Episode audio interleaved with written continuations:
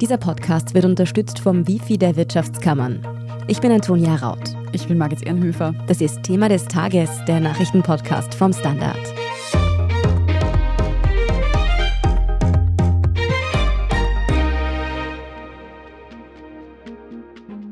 Iran gegen die USA heißt es heute Abend bei der Fußball-WM in Katar. Ein Spiel, das nicht nur aus sportlicher Sicht spannend werden dürfte, sondern auch den anhaltenden politischen Konflikt der beiden Länder ins Rampenlicht rückt. Wir sprechen heute darüber, warum die USA für das iranische Regime das Feindbild Nummer eins sind. Wir fragen nach, was die USA mit den aktuellen Protesten im Iran zu tun haben. Und wir sprechen darüber, was spielerisch beim heutigen WM-Spiel zu erwarten ist. Martin Schauhuber, du berichtest für den Standard direkt aus Katar von der WM.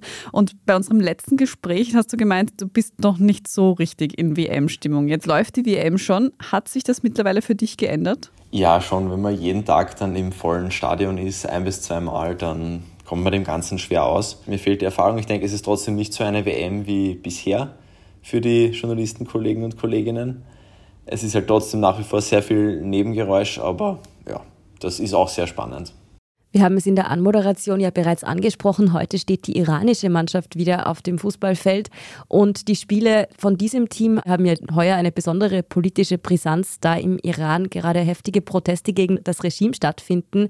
Die Mannschaft hat beim ersten Spiel die Nationalhymne nicht mitgesungen. Das ist als Zeichen der Solidarität mit den Protestierenden gewertet worden. Kann man heute wieder mit was Ähnlichem rechnen?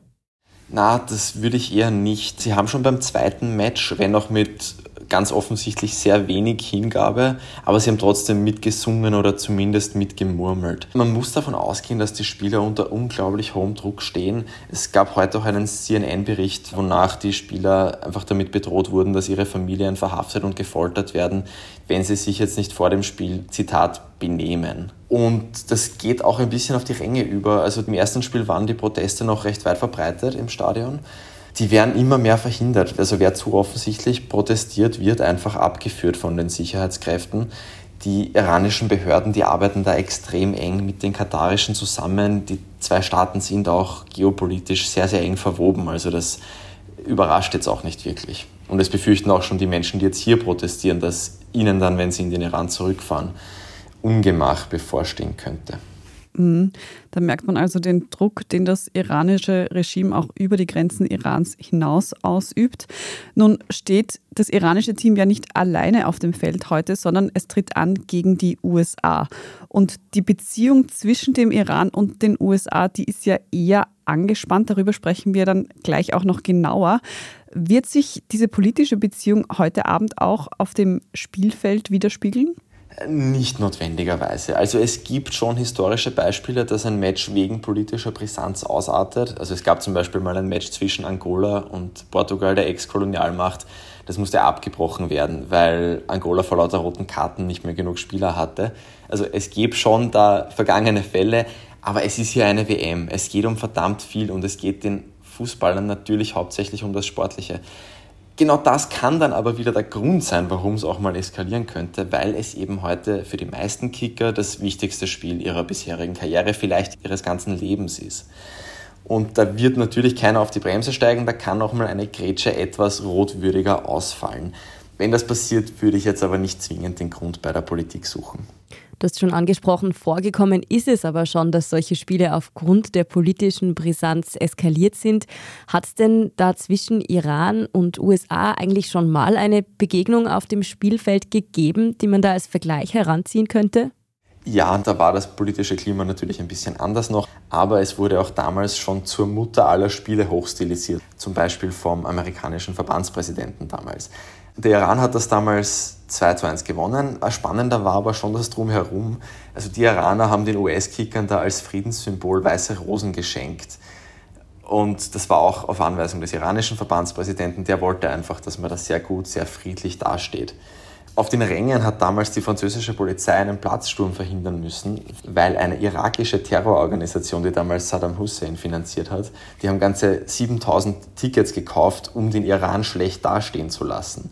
Und nachdem die TV-Crews dann die ganzen Banner, die sie mitgebracht hatten, nicht gezeigt haben, weil das der Geheimdienst im Vorhinein schon gewusst hat und den Crews gesagt haben, wo sie nicht hinfilmen dürfen, Da wäre Plan B eben der Platzsturm gewesen, aber auch der ist damals verhindert worden. Aber auf dem Feld, da lief es eigentlich alles sehr gut. Es gab dann eineinhalb Jahre später sogar ein Freundschaftsspiel in Kalifornien, in Pasadena, wo der größte Teil der iranischen Community damals gelebt hat in den USA. Und ein US-Verteidiger hat dann auch gesagt, wir haben jetzt in 90 Minuten mehr weitergebracht als die Politik in 20 Jahren. Heute stehen sich die USA und der Iran jedenfalls wieder auf dem Spielfeld gegenüber. Martin, wie ist es denn für diese beiden Mannschaften eigentlich bisher bei der aktuellen WM gelaufen und was kann man denn spielerisch erwarten? Vom Spiel heute? Also der Iran hat zum Auftakt von England 2 zu 6 auf den Deckel bekommen. Das zweite Spiel gegen Wales haben sie dann dank zweier ganz, ganz später Tore aber gewonnen. Die USA haben zweimal unentschieden gespielt. Gegen Wales haben sie sehr spät den Sieg verschenkt und auch gegen England waren es eigentlich einen Tick besser, aber es hat halt nicht gereicht.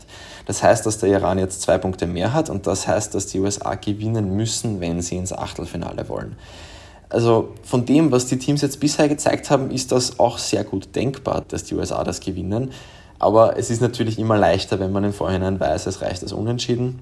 Es ist jetzt ein bisschen eine fade Antwort, aber ich schätze die Chancen ziemlich genau 50-50 ein auf einen USA-Sieg.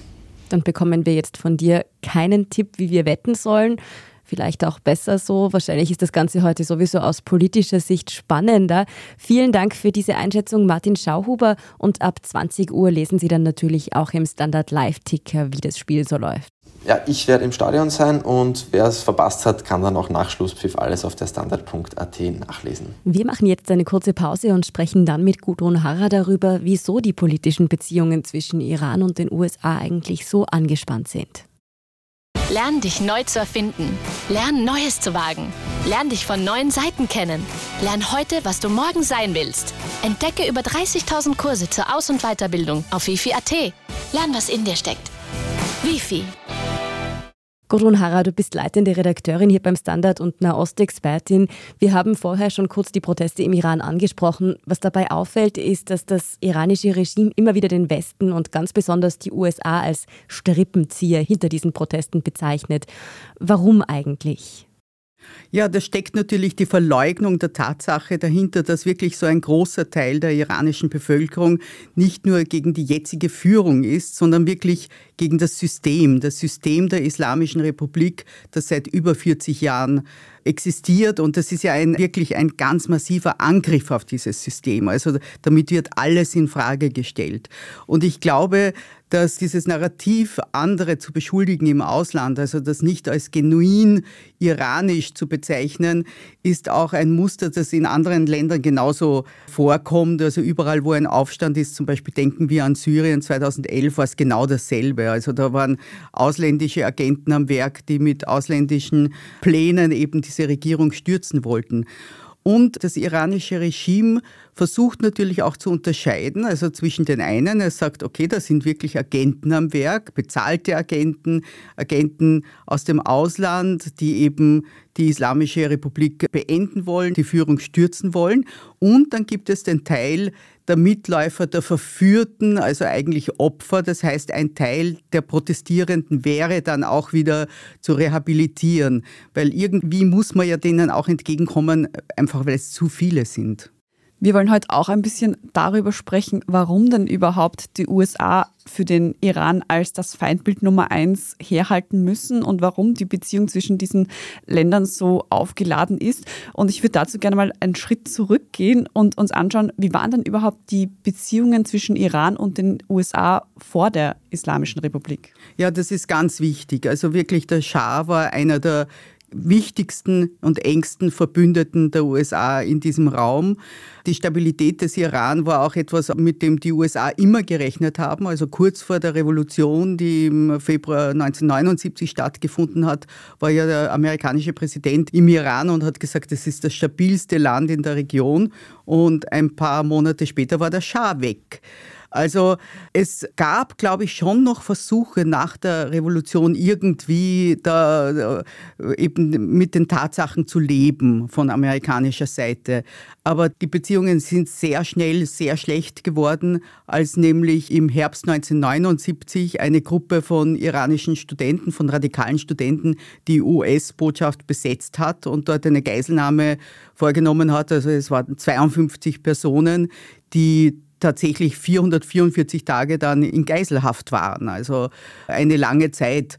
Und die USA haben natürlich auch wirklich zu dieser Zeit angefangen, also Sanktionen zu erlassen. Es wurden die diplomatischen Beziehungen abgebrochen. Also man kann wirklich sagen, seit 1980 sind diese Beziehungen sehr, sehr schlecht, aber nicht nur mit den USA, auch mit anderen westlichen Ländern, aber mit den USA eben besonders. Ein wichtiges Kapitel, um die Verhältnisse zwischen den USA und dem Iran zu verstehen, ist wahrscheinlich auch die Beteiligung der USA an den kriegerischen Auseinandersetzungen zwischen dem Iran und dessen Nachbarland Irak. Kannst du hier vielleicht versuchen, das für uns zusammenzufassen, was sich da abgespielt hat? Also 1980, also eigentlich ein Jahr nach der Islamischen Revolution im Iran, hat Saddam Hussein, der irakische Präsident, eben den Iran überfallen. Also er war derjenige, der diesen Krieg begonnen hat. Und jetzt war der Irak bestimmt kein natürlicher Freund des Westens. Ich meine, das war eine ganz, ganz furchtbare Diktatur, aber es hat Beziehungen gegeben. Also auch hier dürfen wir nie den Kontext vergessen, des Kalten Kriegs. Also diese Art von Regime im Nahen Osten wurden teilweise auch vom Westen gut geheißen, wenn sie antikommunistisch genug waren. Und Saddam Hussein hat eben diesen Krieg begonnen. Und als er ein paar Jahre angedauert hat, hat es wirklich eine Zeit lang nicht so gut für den Irak ausgesehen. Und da haben westliche Staaten und die USA eben begonnen, den Irak eben logistisch und wirtschaftlich zu unterstützen und wirklich auch mit Geheimdiensthilfe diesen Krieg hat dann niemand gewonnen, weder der Irak noch der Iran. Er wurde mit unglaublichen Opfern erkämpft. Also wir wissen gar nicht, wie viele Tote es gegeben hat. Also man schätzt so ungefähr eine Million Tote auf iranischer Seite. Es hat dann auch irakische, vor allem irakische Giftgasangriffe gegeben, die die USA lange Zeit also fast verleugnet haben, muss man sagen, weil es eben sozusagen von jemandem kam, mit dem sie naja, verbündet waren, ist zu viel gesagt, aber auf dessen Seite sie waren. Man hat wirklich gedacht, dass vielleicht durch diesen Krieg eben dieses junge islamische Regime im Iran wieder stürzt. Und das ist nicht nur nicht gelungen, es ist genau das Gegenteil passiert. Also der Krieg hat dem iranischen islamischen Regime unglaublich geholfen zu überleben, weil es einfach die Reihen geschlossen hat. Diese Aggression von außen hat eigentlich diese ganze Partie nur konsolidiert. Ein anderer Aspekt, den wahrscheinlich viele in Erinnerung haben, wenn es um Iran und die USA geht, ist das Atomabkommen. Das heißt, diese beiden Länder ganz ohne Kooperation kommen sie auch nicht aus, oder? Naja, das ist eine interessante Sache, weil was selten erwähnt wird, ist, dass eigentlich der Beginn des iranischen Atomprogramms in der Schadzeit liegt und durchaus mit US-Hilfe begonnen wurde.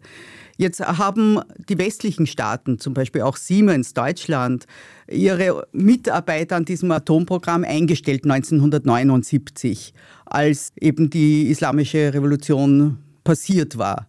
Was dazu geführt hat zum Beispiel, dass der Iran sogar Leistungen, die er schon bezahlt hatte, nicht bekommen hat und auch nicht das Geld zurückbekommen hat. Also wirklich ein bisschen skurril auch.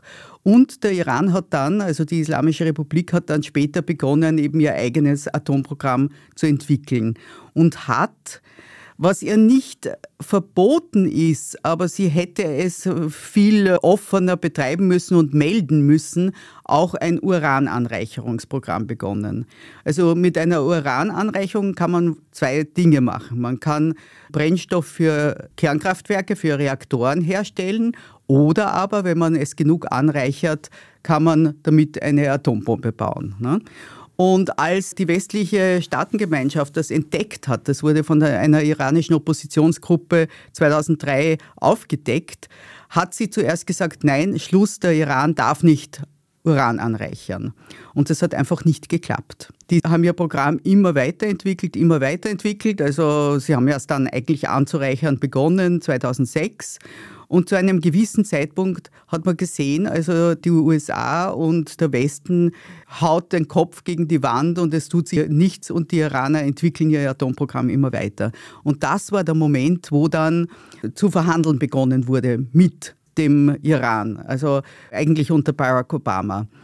Umgekehrt war ja der Iran zu dieser Zeit nicht nur unter diesen Wirtschaftssanktionen, die er schon immer hatte, sondern auch noch extra Wirtschaftssanktionen wegen dieses Atomprogramms. Also die wurden nach 2006 nach und nach verschärft. Und auch der Iran hat dann, obwohl die USA als der große Satan und der größte Feind überhaupt gelten, eben mit Verhandlungen angefangen. Und das Prinzip dahinter ist, dass sie sehr wohl auch mit einem Feind verhandeln können, wenn es sozusagen dem Land nützlich ist. Also es ist ein gewisser Pragmatismus möglich. Aber es gibt schon Sektoren in diesem Regime, die sich von diesem Pragmatismus furchtbar gestört gefühlt haben, weil sie gesagt haben, mit den USA nur zu reden, ist eigentlich schon ein Verrat an der islamischen Revolution. Also es war immer ein großer Sektor gegen diese Verhandlung. Ein anderer Sektor hat gesagt, okay, wenn es unserer Wirtschaft nützt, wenn am Schluss die Sanktionen aufgehoben werden, dann können wir sogar mit den USA verhandeln. Es gibt da also auch innerhalb des Irans unterschiedliche Fraktionen. Aber im Großen und Ganzen, wie würdest du diese komplizierten Beziehungen heute beschreiben? Wo stehen der Iran und die USA heute 2022? Naja, alles, was ich jetzt gesagt habe, ist eigentlich Vergangenheit. Also erstens einmal haben sich im Iran bei Wahlen, bei sehr, sehr noch mehr als normal gelenkten Wahlen 2021 sehr hardlinerische, also wirklich stur ideologische Kräfte durchgesetzt. Also die haben zwar auch noch verhandelt, aber es war schon ziemlich schwierig. Ne? Man sollte auch dazu sagen, dass dieses Atomabkommen nicht funktioniert hat, war schon eigentlich die Schuld vom Herrn Trump, der es eben beendet hat. Also nicht die Iraner haben es beendet, sondern die Amerikaner haben es beendet. Es ging darum, das wieder in Betrieb zu kriegen.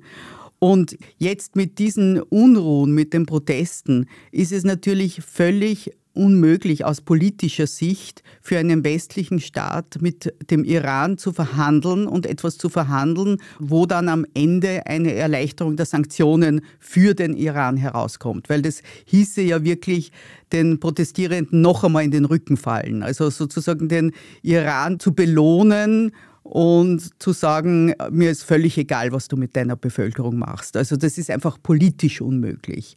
Aber leider Gottes müssen wir sagen, dass das große Problem dieses Atomprogramms nicht weg ist, sondern immer größer sein wird. Mhm, das klingt nach einem ziemlichen Dilemma. Absolut, ja. Ich meine, aber wie gesagt, ich glaube einfach, der Zug ist abgefahren. Ich habe das schon vor ein paar Wochen gesagt. Also ich glaube nicht, dass sich da noch was tun würde. Und wenn, dann würde es wahnsinnig kritisiert werden. Auch im Westen, also auch als wirklich Verrat der Iraner und Iranerinnen. Wie schätzt du das denn ein? Die Protestbewegung ist ja in den vergangenen Wochen nicht wirklich abgeklungen, eher größer geworden. Wie könnte sich die aus deiner Sicht entwickeln? Das ist schwer zu sagen. Es ist wirklich so, dass viele verschiedene Sektoren der Gesellschaft, also von Leuten, die wegen sozialer Probleme auf die Straße gehen, also auch streiken, Fabriken, bis zu Minderheiten, besonders an den Rändern, also zum Beispiel die sunnitische Minderheit, dann besonders stark betroffen ist natürlich Kurdistan, wo die ganze Sache ja ihren Ausgang nahm. Also es machen alle weiter und natürlich über dem allen dieses gemeinsame Anliegen der Frauen, die eben sagen, okay, wir wollen nicht in einem Zwangsregime leben, das sich islamisch gibt und uns da islamisch irgendwas vorschreibt. Ich glaube einfach, das wird anhalten. Was ich eher fürchte, ist, was sich auf der anderen Seite tun wird. Erstens einmal wird die Niederschlagung, wird die Repression immer härter werden. Also man sieht ja jetzt schon, sie tun einfach in den Grenzgebieten, also sagen sie, äh, diese Proteste der Minderheiten, das sind Separatisten. Ne? Und in dem Moment, wo ich die zu Separatisten erkläre, kann ich sozusagen einen Krieg beginnen. Dann sind das keine Demonstrationen mehr. Also da ist es jetzt schon, dass sie viel härter werden. Was natürlich sein könnte, ist, dass es eine Spaltung innerhalb dieser Hardliner-Sektoren, also besonders der Revolutionsgarden, gibt und dass sich da früher oder später eine Gruppe durchsetzt. Also dass das dann die Hardliner sind und dass wir so eine Art von Militärputsch haben innerhalb des Regimes oder was auch immer. Ein großes Überlaufen von Sicherheitskräften zu den Demonstranten äh, und Demonstrantinnen sehe ich eigentlich nicht im Moment, aber wir wissen natürlich auch sehr wenig. Also einzelne sind bestimmt wirklich auch angewidert und wollen da nicht mittun, aber das ist bestimmt verschwindend klein. In Wirklichkeit wird es schon immer brutaler.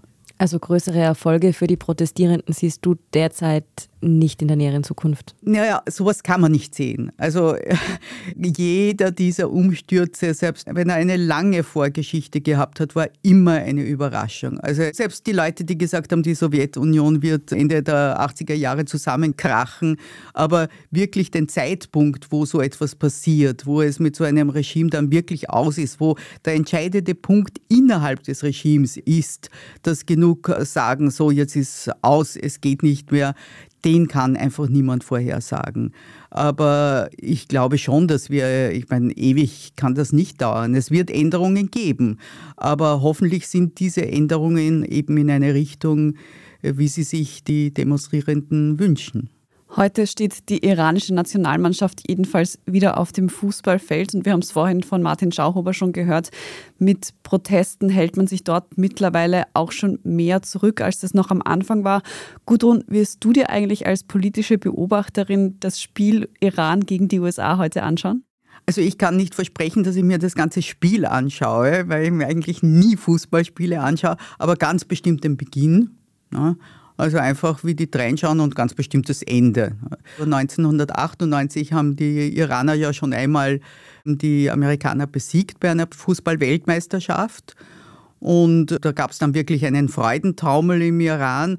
Und ich glaube, was man wirklich jeder, der sich anschaut heute, sollte nicht vergessen, dass man diese Mannschaft nicht einfach gleichsetzen kann mit dem Regime. Also man hat ja gesehen, wie schlecht es denen geht dabei. Ne? Und die werden wahnsinnig unter Druck gesetzt und also mir tun diese Leute leid, dass sie unter diesem politischen Druck sind und dann auch noch wirklich abliefern müssen. Also man weiß ja nicht, was denen angedroht wird. Also wenn sie verlieren, dass ihnen da vielleicht von manchen Leuten Sabotage vorgeworfen wird oder sowas. Ne? Also trotz dieser politisch hoch aufgeladenen Situation ist es auch für Sportfans kein Drama, wenn sie sich dieses Spiel heute mit Genuss anschauen. Ich glaube, das muss eh jeder für sich entscheiden. Also ich glaube nicht, dass man wirkliche Fußballfans davon abhalten kann. Und was man auch immer wieder betonen muss, wir sind nicht die ganze Welt. In anderen Teilen der Welt wird das alles ziemlich anders gesehen und die leben teilweise selbst unter politischen Verhältnissen, dass sie einfach mit sich selbst und nicht dem Problem des Iran beschäftigt sind. Wir sind nicht die ganze Welt, ist auf jeden Fall ein gutes Schlusswort, das jeder und jede für sich mitnehmen kann. Danke dir für deine Einschätzungen heute, Gudrun Harrer. Sehr gern. In der Meldungsübersicht sprechen wir gleich darüber, wer nach den Eisenbahnern, die ja gestern ihre Arbeit niedergelegt haben, noch streiken könnte. Wenn Sie unsere journalistische Arbeit in der Zwischenzeit unterstützen möchten, dann können Sie das zum Beispiel tun, indem Sie ein Standard-Abo kaufen. Oder wenn Sie den Podcast direkt unterstützen möchten, dann können Sie das auf Apple Podcasts, indem Sie dort für ein Premium-Abo bezahlen. Wir freuen uns über jede Unterstützung. Lern dich neu zu erfinden. Lern Neues zu wagen. Lern dich von neuen Seiten kennen. Lern heute, was du morgen sein willst. Entdecke über 30.000 Kurse zur Aus- und Weiterbildung auf wifi.at. Lern, was in dir steckt. Wifi. Und hier ist, was Sie heute sonst noch wissen müssen. Erstens, in Österreich wird bald erneut ein früheres Regierungsmitglied vor Gericht stehen. Die Wirtschafts- und Korruptionsstaatsanwaltschaft hat Anklage gegen die einstige ÖVP-Familienministerin Sophie Kamersin erhoben. Sie war ja im Zuge der sogenannten Causa Beinschab bzw. Inseraten-Affäre vergangenen Herbst zur Beschuldigten geworden. In der Anklage geht es nun um Ermittlungsstränge, die abseits davon stehen. Konkret geht es um Absprachen bei der Angebotslegung für Studien und die Gehaltsfortzahlung nach Kamersins Ministerzeit. Für sie und für alle Beteiligten gilt die Unschuldsvermutung. Zweitens, die Außenminister der 30 NATO-Staaten beraten heute in Bukarest darüber, wie es mit der Unterstützung für die Ukraine weitergehen soll. Unter anderem geht es um Hilfslieferungen von sogenannten nicht letalen Gütern, also keine Waffen. Es geht etwa um medizinisches Material, aber auch Störsender zur Drohnenabwehr und auch Winterausrüstung für die Soldaten der ukrainischen Armee. Die dürfte in den nächsten Monaten an der Front besonders wichtig werden. Und drittens, ein Kind bekommen, das stellt für viele junge Paare das Leben so richtig auf den Kopf und oft klappt es dann auch mit der Partnerschaft nicht mehr so richtig. Wie man trotz Kindern ein Paar bleibt und nicht nur als Eltern weiter funktioniert, darüber haben unsere Kollegen und Kolleginnen von unserem Schwesterpodcast beziehungsweise mit einer Expertin gesprochen. Die neue Folge ist seit heute draußen und die gibt's überall, wo es Podcasts gibt. Ebenso natürlich auf der Standard.at sowie alles weitere zum aktuellen Weltgeschehen. Falls Sie Feedback Feedback und Anregungen für uns haben, dann schicken Sie uns die gerne an podcast.derstandard.at. Und wenn Ihnen diese Folge von Thema des Tages gefallen hat und Sie keine weitere mehr verpassen möchten, dann abonnieren Sie uns am besten gleich dort, wo Sie Ihre Podcasts am liebsten anhören. Und wenn Sie möchten, dass noch viele weitere Leute Thema des Tages hören, dann geben Sie uns auch gleich eine gute Bewertung, denn das hilft unserer Sichtbarkeit nämlich sehr. Wir freuen uns über jede Unterstützung. Ich bin Margit Ehrenhöfer. Ich bin Antonia Raut. Danke fürs Zuhören und bis zum nächsten Mal.